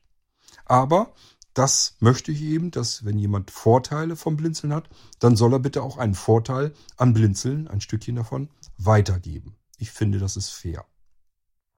So, und das sind die Stellen, wo euch Werbung begegnen könnte. Jetzt haben wir aber ein Problem. Es gibt ja natürlich auch die Sachen, wo man wirklich sagen muss, das wäre interessant darüber zu informieren. Stellt euch mal vor, es gibt ein brandneues Hilfsmittel, was für uns alle total interessant und spannend wäre, was uns wirklich richtig viel helfen würde. Und wir sagen jetzt vom Blinzeln aus, das möchten wir im Magazin nicht haben, dass darüber informiert wird, weil das wäre Werbung und ihr wollt ja kein Geld dafür ausgeben, also machen wir nicht dann wäre das blöd, weil wir über Blinzeln die meisten sehbehinderten und blinden Menschen in Europa erreichen können. Wir können über die Blinzeln-Plattform viel mehr blinde Menschen erreichen, informieren, als irgendein anderer im Bereich der Sehbehinderten und Blinden Selbsthilfe. So, und das bedeutet, wir müssen uns überlegen, welche Informationen können wir reinholen. Deswegen sage ich, ähm, wenn du jetzt einen Text hast über ein bestimmtes Produkt, dann gib uns den Text mal, wir schauen uns den mal an der kann ins Magazin rein, aber Preise lässt du bitte weg. Dann ist das so ein Grenzfall, dass wir einfach sagen, okay, es ist einfach nur, da informiert einer über ein neues Produkt, was er hergestellt, entwickelt hat oder irgendwoher importiert hat, was aber so interessant ist, dass das für alle interessant ist, eine tolle Information ist, aber Werbung wollen wir trotzdem nicht haben, dann bleibt der Preis da eben weg. Das ist für einige unter euch dann trotzdem unpraktisch, weil sie sagen, hey, ist ein cooles Hilfsmittel, könnte ich gut gebrauchen. Wenn sie einen Preis hören, sagen, ach nee, doch nicht. So, das könnte dann sein. Aber wir müssen ja irgendwo diese Gratwanderung machen. Ich hoffe, ihr versteht das Problem. Ähm, und auf die Weise können wir euch über Dinge informieren, die wir selbst für sehr wichtig halten, informationswürdig, ohne aber dabei ähm, den ganzen Newsletter, das ganze Magazin voll zu drücken mit Werbung. Werbung, reine Werbung bleibt uns vom Blinzeln aus. Die, das, wir dürfen das natürlich. Also wir könnten jetzt in irgendeiner Mailingliste sagen, wir haben hier neue Molinos gebaut. Das mache ich auch regelmäßig da drin. Wir haben neue Molinos gebaut oder neue Geräte. Das und das können die. Das ist der und der Preis. Das packe ich tatsächlich in die Start-Mailingliste beispielsweise rein. Ähm, ich denke mal, das ist aber auch in Ordnung, weil alles, was ihr dann kauft bei Blinzeln, fließt ja wieder in die Blinzeln-Plattform rein, kommt euch selbst also wieder zugute. An irgendeiner Stelle wird dieses Geld wieder hinein investiert. Dann passiert wieder irgendwo was an irgendeiner Stelle. Dann wird wieder sowas wie das Online-Veranstaltungszentrum ähm, gebaut oder irgendwo anders passiert ein neuer Service. Irgendwo wird dieses Geld jedenfalls investiert. Da könnt ihr euch sicher sein. Es ist kein Geld, wovon sich irgendeiner seinen privaten Kram finanziert ähm, Urlaub macht, äh, essen geht, keine Ahnung, neues Auto kauft, was man so macht mit Geld. Von uns privat kein einziger. Fließt in die Blinzeln-Plattform, bedeutet, alles, was ihr bei Blinzeln bezahlt an Geld, fließt wieder hinein in die Plattform, wird euch an irgendeiner anderen Stelle dann wieder als Dienstleistung oder als Produkt, was es sonst nirgendwo zu kaufen gibt, ähm, wieder begegnen. So, ja, und trotzdem sind wir teurer bei manchen Dingen. Ähm, bedeutet, auch hier macht es einfach keinen Sinn, immer von etwas Böswilligem auszugehen. Klar kann ich jetzt sagen, die bei Blinzeln, die stecken sich hier die Kohle in die Tasche und der Kord kann sich da wieder irgendwas Schönes von kaufen, mit seiner Frau in Urlaub fahren oder essen gehen. Ist Quatsch. Macht kein Mensch bei uns. Es wird in die Blinzeln-Plattform gesteckt. Und da sehe ich auch nicht ein, dass wir da ähm, nicht Geld vernünftig nehmen sollen, denn wir wollen bei Blinzeln vernünftig für euch arbeiten können. Da sollen, wenn wir einen Server brauchen, warum auch immer, dann habe ich keine Lust, jedes Mal jeden Gröschken einzeln umzudrehen, zu sagen, ja, ist eigentlich nicht drin, können wir uns nicht leisten. Genauso mit Softwarelizenzen. Wir brauchen auch Lizenzen bei anderen und müssen die dann einkaufen und bezahlen. Das machen wir von dem Geld, das wir von euch kriegen, was als Gewinn in der Plattform drin stecken bleibt. Aber das sind Dienstleistungen, beispielsweise diese ganze Geschichte, dass wir einen Radiostream draufschalten können auf eine Veranstaltung. Das heißt, ihr könnt jede beliebige Veranstaltung dann als ähm, Radiosendung einfach so hören. Müsst also gar nicht mehr Teamtalk oder irgendwas haben, sondern könnt irgendwo einen Link antippen, den auch weitergeben an andere Leute, die sonst technisch gar nicht wüssten, wie sie der Veranstaltung beiwohnen können. Hier können sie einfach einen Link antippen und zack, es geht sofort los, man hört es. So, das sind alles Sachen, da braucht man Geld dafür. Irgendwo muss der Stream ähm, gesendet werden an unseren Streaming-Server. Der kostet sowieso Geld, aber auch schon die Software, die von einem Server äh, in der Veranstaltung drin steckt und das Ganze rausstreamt. Auch das, dass das gestreamt werden kann, kostet Geld. So, und auch die Teamtalk-Geschichte, die kann man zwar kostenlos ähm, bekommen. Habe ich euch damals aber erzählt. Wir wollten Verschlüsselung haben, wir wollten das Projekt unterstützen, die Weiterentwicklung von TeamTalk. Deswegen haben wir eben da auch eine extra Lizenz dafür bezahlt. Wir müssen also auch Lizenzen kaufen, um Dienste aufrechtzuerhalten oder aufzubauen, die dann euch wieder ganz viel Nutzen bringen. So und alles, was wir von euch dafür haben wollen, ist ja nicht, wir sagen ja jetzt nicht, ihr wollt Radio hören, dann kostet das eben Geld oder ihr wollt bei einer Veranstaltung teilnehmen, die wir machen. Da kostet das eben Geld. Das ist alles kostenlos. Und es ist auch keine Werbung drinne.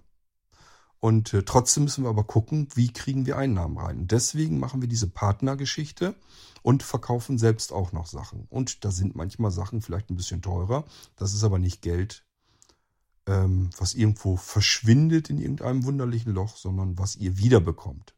Wir nehmen erstmal Geld ein, davon können wir wieder neue Sachen aufbauen und ähm, euch dann wieder als Dienstleistung und Service, als Produkt zur Verfügung stellen. Ich persönlich halte das für die fairste Geschichte überhaupt, weil ich nicht bei Blinzeln, ich selbst will das ja auch nicht, weil ich bei Blinzeln nicht überall an jeder Ecke dauernd mit Werbung vollgedrückt und vollgedonnert werde, sondern nur an bestimmten Stellen. Nämlich beispielsweise, wo man es am ähm, massivsten mitbekommt, ist natürlich der Newsletter vom Blinzeln. Und der stört auch einige, das gebe ich offen und ehrlich zu. Da sind immer wieder welche dabei, die sagen, mich nervt dieser Newsletter, wie werde ich den denn los? Wo wir dann sagen, ähm, du musst dich nur aus den Mailinglisten abmelden. Und das können dann auch wieder die Nächsten nicht verstehen. Warum muss ich mich aus den Mailinglisten, die ich ja nutzen möchte, warum muss ich mich daraus abmelden, wenn ich den, nur die Newsletter bestellen will? Ganz einfach, weil der Newsletter dazu da ist, um deine Mailinglisten zu finanzieren. Ganz simple, einfache äh, Geschichte. Und das ist doch nicht zu viel verlangt. Wir schütten euch ja nicht über die Mailinglisten dauernd jetzt voll mit Werbung, sondern ihr bekommt zweimal im Monat ein Newsletter und da ist Werbung drin. Und wer den nicht möchte, der ignoriert ihn einfach. Ähm, einige meiner Kollegen sagen immer, drück die Entferntaste, löscht ihn weg, wenn der dich stört. Ich würde sagen, ignoriere ihn einfach. Also ich lese da einfach drüber. Wenn ich, ich bekomme an meinem iPhone, benutze ich ja hauptsächlich zum E-Mail-Lesen, da sind ganz viele Newsletter drin. Teilweise habe ich die irgendwann mal selbst abonniert, habe aber keinen Bock mehr gehabt, die zu deabonnieren, abzubestellen. Und teilweise wurde ich da irgendwann mal irgendwie mit eingetragen, warum auch immer. Selbst bei irgendwelchen Hilfsmitteldingern da, irgendwelche Vereine oder so, die haben meine Adresse einfach bei sich in den Newsletter eingetragen. Habe ich gar keinen Bock äh, drauf, deswegen Diskussionen oder sowas anzufangen, sondern ich gucke da einfach drüber weg. Die muss ich ja nicht öffnen und lesen, sondern da macht, ich mache einen Switch drüber und fertig ist es. Ähm, dafür könnt ihr bei Blinzeln diese ganzen Dienstleistungen kostenlos benutzen. Ihr könnt an Online-Veranstaltungen teilnehmen, ihr könnt an Lehrgängen teilnehmen. Wir haben immer wieder le tolle Lehrgänge gemacht. Ähm, denk mal an Michael, wenn der irgendwelche ähm, Audioschulungen macht mit irgendwelcher Audiosoftware, die man einfach kostenlos im Netzwerk, ach, im, im, im Internet, im Netz herunterladen, installieren kann, weiß dann aber noch nicht, wie man da alles rausholen kann. Da machen wir einfach mal eine Schulung äh, und da muss keiner Geld für bezahlen. Ähm, da kann man jetzt eben auch im, im Radio einen Stream draus schicken. Wir machen Skill-Entwicklung, damit ihr das Zeugs auch noch auf euren Amazon-Lautsprechern ganz einfach hören könnt. Wir produzieren am laufenden Band Podcasts. Ihr könnt im Podcast bei Blinzeln regelrecht ersaufen, wenn ihr alle Podcasts abonniert habt, die es von Blinzeln so gibt. Ähm, nirgendwo da drin drücken wir euch Werbung rein. Nur diese beiden Newsletter. Und deswegen ähm, reagieren wir vielleicht manchmal auch ein bisschen gereizt, wenn da einer gereizt anfängt zu meckern wegen den zwei Newslettern. Wo wir uns dann wirklich sagen, ey, weißt du eigentlich, welchen Kostenapparat wir hier gerade von dir weghalten, damit du das alles, was wir hier haben, kostenlos benutzen kannst. Und dann ist es zu viel verlangt bei zwei Newslettern pro Monat, mal eben einfach das Ding zu ignorieren und einfach die nächste E-Mail zu öffnen und diese ungeöffnet zu belassen, wenn ihr, wenn dich das nicht interessiert. Das kann doch wohl nicht euer Ernst sein. Ja, also so kommt das zustande jedenfalls, dass manchmal keine Preise unter Angeboten stehen. Bei uns ist es üblicherweise so, dass wir da eine Gratwanderung machen müssen und sagen, ja, im Magazin hat einer über irgendwas Interessantes für Blinde berichtet, Informationen geliefert könnte man als Werbung verstehen, ist aber zumindest schon mal kein Preis drunter. Das heißt, es ist keine plumpe Werbung, sondern einfach nur, dass wir gesagt haben, ja, das ist interessant, das sollte da irgendwie mal mit veröffentlicht werden. Ähm, wir passen immer so ein bisschen auf, dass das nicht zu massiv wird, damit wir eben wirklich sagen können, Blinzeln soll werbefrei bleiben. Komplett überall im Durchschnitt. Es gibt verschiedene Plätze, wo ihr Werbung erwarten könnt und die könnt ihr dann einfach ignorieren. Beispielsweise die beiden Newsletter ähm, pro Monat. Das Magazin machen wir normalerweise auch so. Da können die Partner auch nochmal eine Anzeige drin schalten.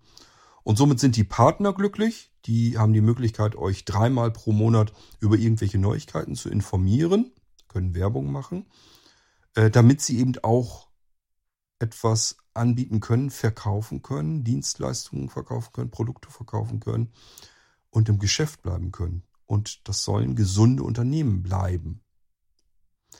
Ähm, und ich habe euch erzählt, es ist wichtig, dass wir gesunde Unternehmen im Hilfsmittelbereich haben.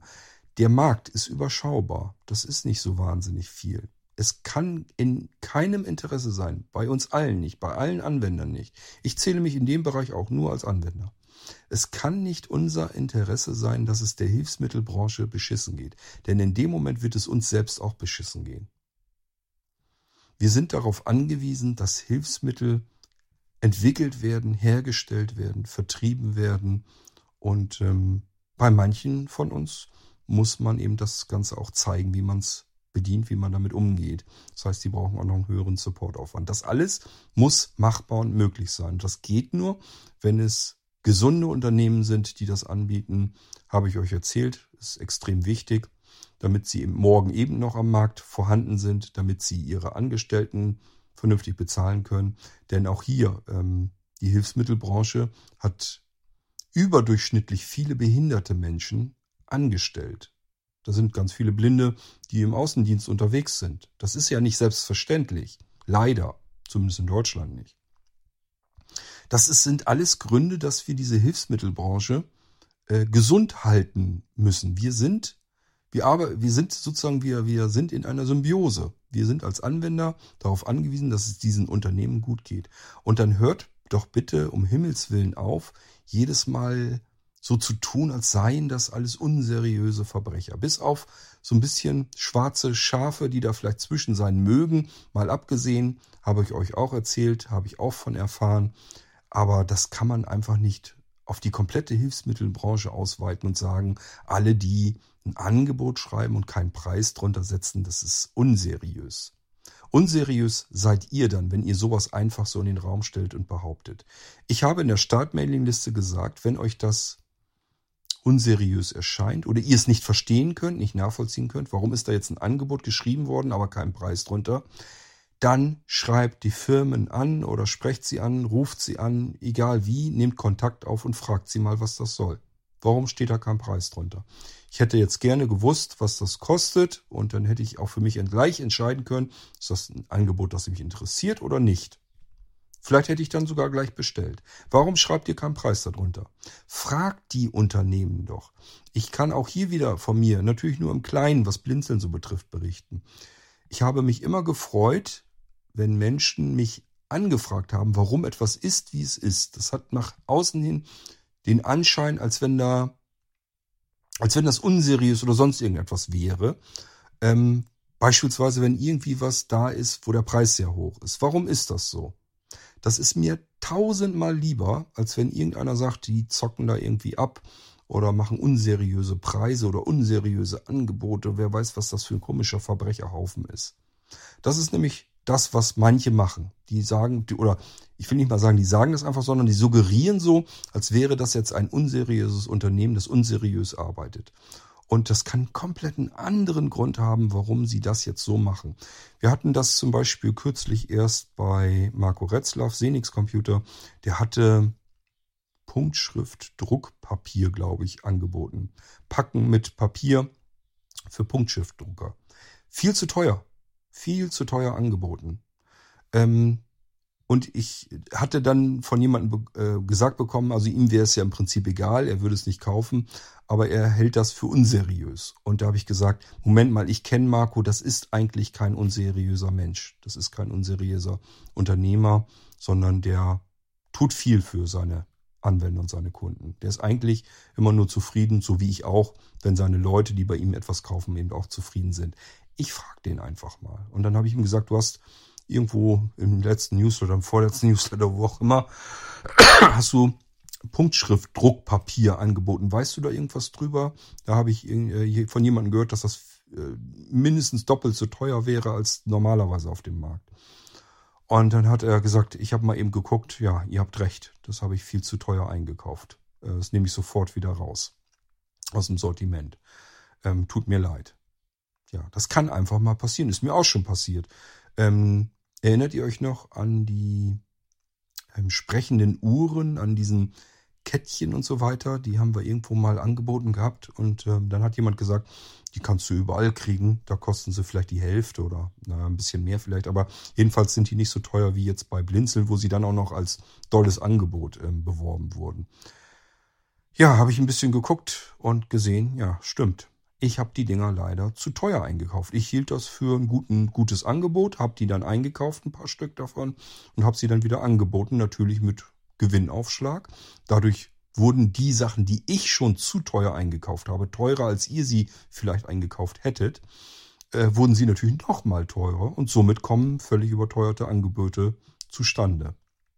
Wo ich dann sage, ja, äh, kann passieren, leider äh, ist ärgerlich sowas. Ihr könnt mir das auch gerne sagen, wenn ihr irgendwo was habt und sagt dann, das scheint mir doch viel zu teuer zu sein. Das hat einen Grund. Das kann sein, dass ich es entweder tatsächlich mal zu teuer eingekauft habe. Ich will das gar nicht von mir weisen. Das passiert selten, glaube ich, aber es passiert. Und dann muss ich einfach sagen, ist in Ordnung. nehme ich wieder raus, ähm, war ein Fehlschuss. Ich hatte das für ein gutes Angebot gehalten, habe gedacht, das ist ein tolles Produkt, was ich bei Blinzeln mit im Sortiment anbieten könnte.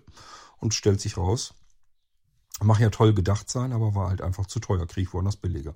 Und dann brauchen wir es bei Blinzeln auch gar nicht erst anzubieten. Das ist dann auch unsinnig. Kann dann natürlich aber auch sein, dass ich irgendwas ähm, dazu packe. Also dass ihr, keine Ahnung, bei dieser sprechenden Uhr nur liest, lest das eine sprechende Uhr. Und die kriegt man, wenn man sie einkauft, in so einer Plastik-Blister-Verpackung. Und bei uns kriegt er die vielleicht in so einer kleinen Samt-Schmuckschatulle oder sowas. Ähm, macht nicht unbedingt den Mehrpreis ähm, aus, aber erklärt vielleicht, warum die jetzt ähm, noch teurer ist, als sie normalerweise vergleichbar gekostet hätte.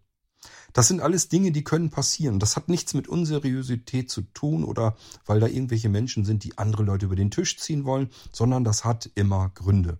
Und deswegen sage ich euch, wenn euch der Grund nicht klar ist, nicht einleuchtet, euch sich der Grund euch nicht erschließt, fragt an. Fragt einfach an kontaktiert die Unternehmen, fragt an, warum ist das so? Warum hast du hier ein Angebot geschrieben und da steht kein Preis drunter? Ähm, oder du hast hier ein Angebot gemacht, das erscheint mir um ein deutliches zu teuer. Schau mal hier, bei dem Händler kriege ich das viel günstiger. Wie hängt das zusammen? Bleibt dabei freundlich, weil ihr davon ausgeben müsst, das hat einen Grund und der wird euch vielleicht erklärt. Wenn ihr natürlich gleich von vornherein dabei geht, ihr, ihr versuchst doch abzuzocken, was bist du bloß für ein krimineller Kerl, dann solch ein Unternehmer wird euch nicht antworten. Warum? Mit unfreundlichen Menschen will man nichts zu tun haben, auch als Unternehmer nicht. Ähm, also hier stimmt einfach die Regelung Kunde ist König, das stimmt da einfach nicht. Mache ich auch nicht. Wenn jemand sich mir gegenüber patzig verhält, ähm, wenn ich es gut hinbekomme, das ist allerdings leider selten, dann ignoriere ich den. Also wenn er sich einfach wie ein Arsch mir gegenüber fällt, obwohl der mich überhaupt nicht kennt, die Gründe nicht kennt, weswegen er sich da gerade irgendwie aufregt. Ähm, Im Idealfall versuche ich ihn zu ignorieren. Leider kriege ich das ja immer nicht hin. Das ist ja so mein Problem eigentlich immer. Das heißt, ich patze dann auch zurück. Bei mir ist es immer so, es kommt wirklich so raus, wie man in den Wald hineinruft. So schalle ich dann auch wieder raus wenn ihr euch mir gegenüber patzig oder einfach unhöflich benehmt, bin ich das im Idealfall eben auch.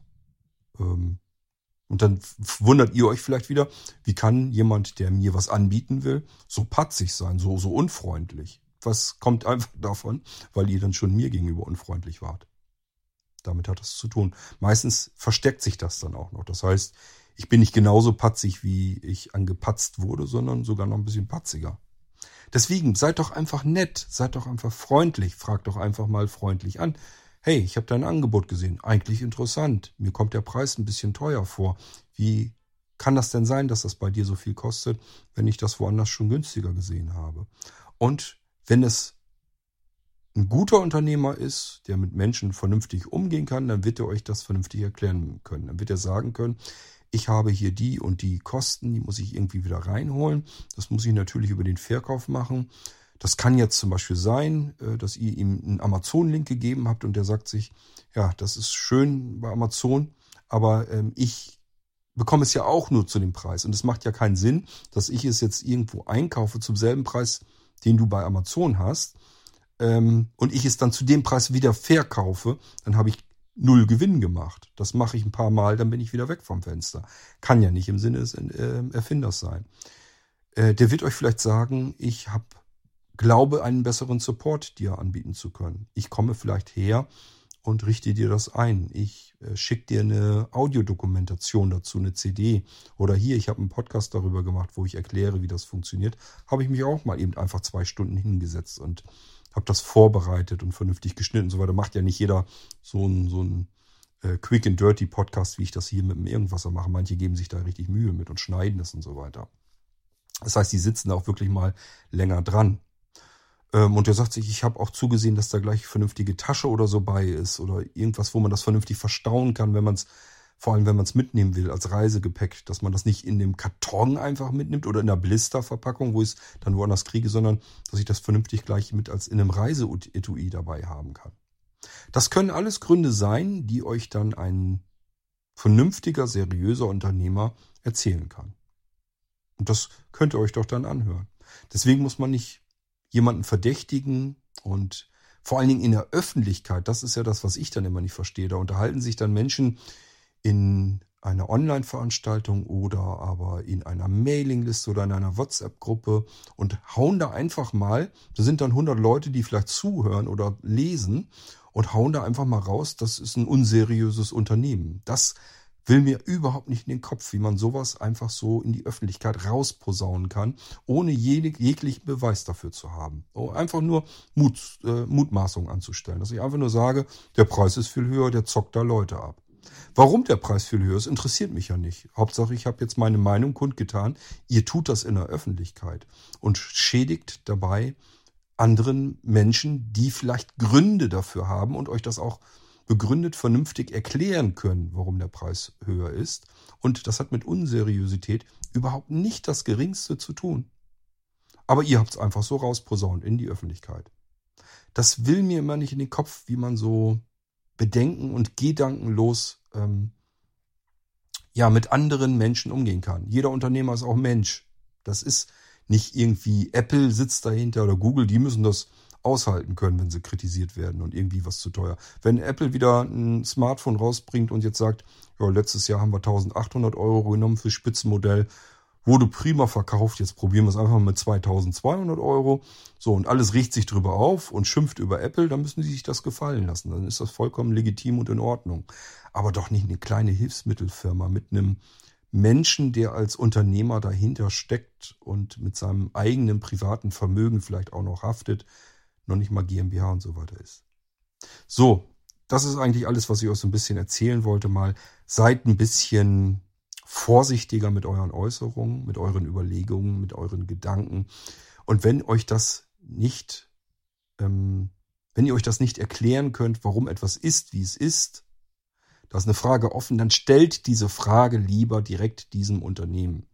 Dann kann es sogar sein, wenn diese Diskussion irgendwo anders mal stattfindet, dass ihr dann sagen könnt, ja, kann ich dir erklären, warum da kein Preis drunter ist? Hat derjenige, ich habe da mal angefragt, haben die mir erklärt. Das ist deswegen. So, dann seid ihr eine Nummer schlauer und vor allen Dingen seid ihr nicht unfair und ungerecht und verunglimpft irgendwelche anderen Menschen, die zufällig Unternehmer sind. Stellt euch das nicht immer so einfach vor. Unternehmen haben üblicherweise eine ganze Menge Druck im Genick. Das macht nicht jeder.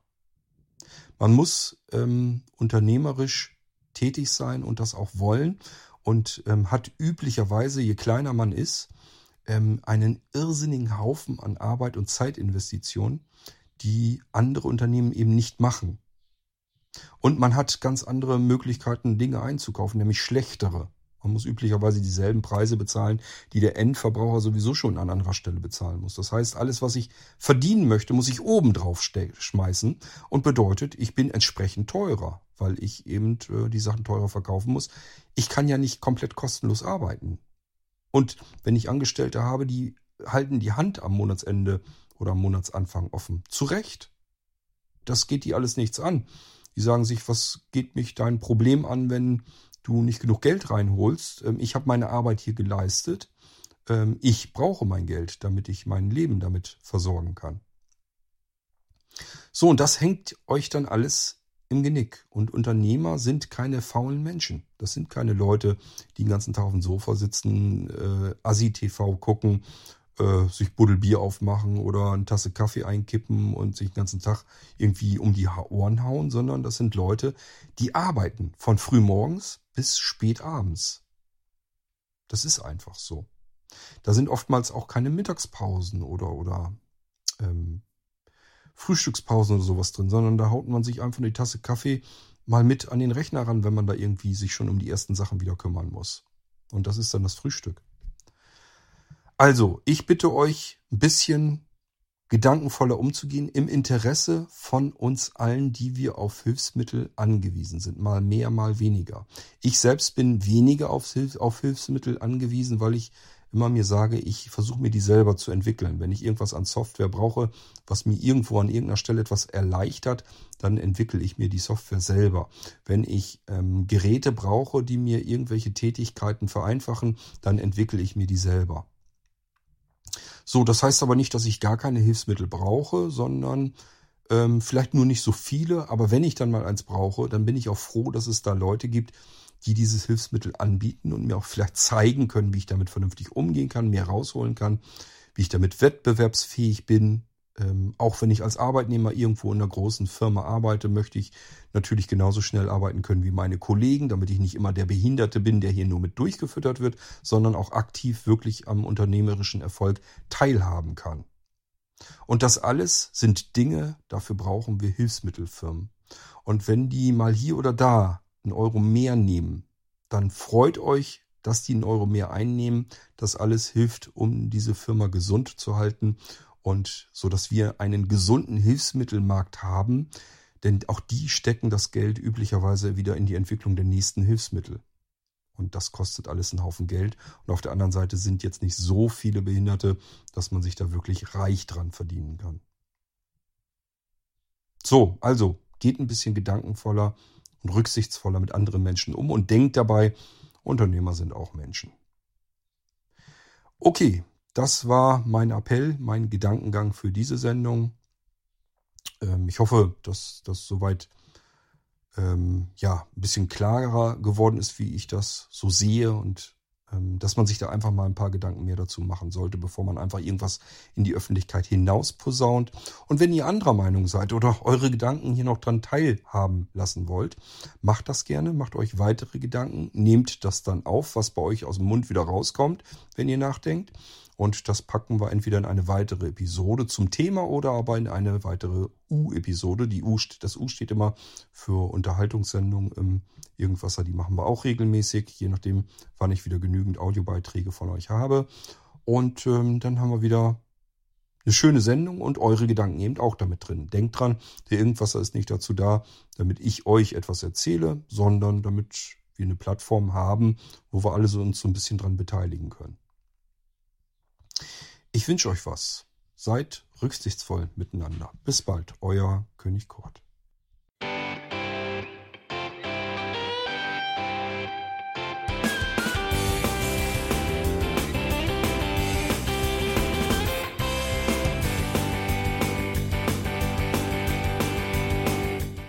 Das war Irgendwasser von Blinzeln. Wenn du uns kontaktieren möchtest, dann kannst du das gerne tun per E-Mail an podcast.blinzeln.org oder über unser Kontaktformular www.blinzeln.org. Blinzeln schreibt man in unserem Fall immer mit einem D in der Mitte. Wenn du möchtest, kannst du uns sehr gerne auch einen Audiobeitrag auf unseren Podcast Anrufbeantworter sprechen. Der hat in Deutschland die Telefonnummer 05165 439 461. Und wenn du uns aus dem Ausland anrufen möchtest, dann ersetze einfach die erste 0 gegen die 0049 für Deutschland. Wir bedanken uns für dein Interesse und freuen uns schon darauf, wenn du auch beim nächsten Mal wieder mit dabei bist.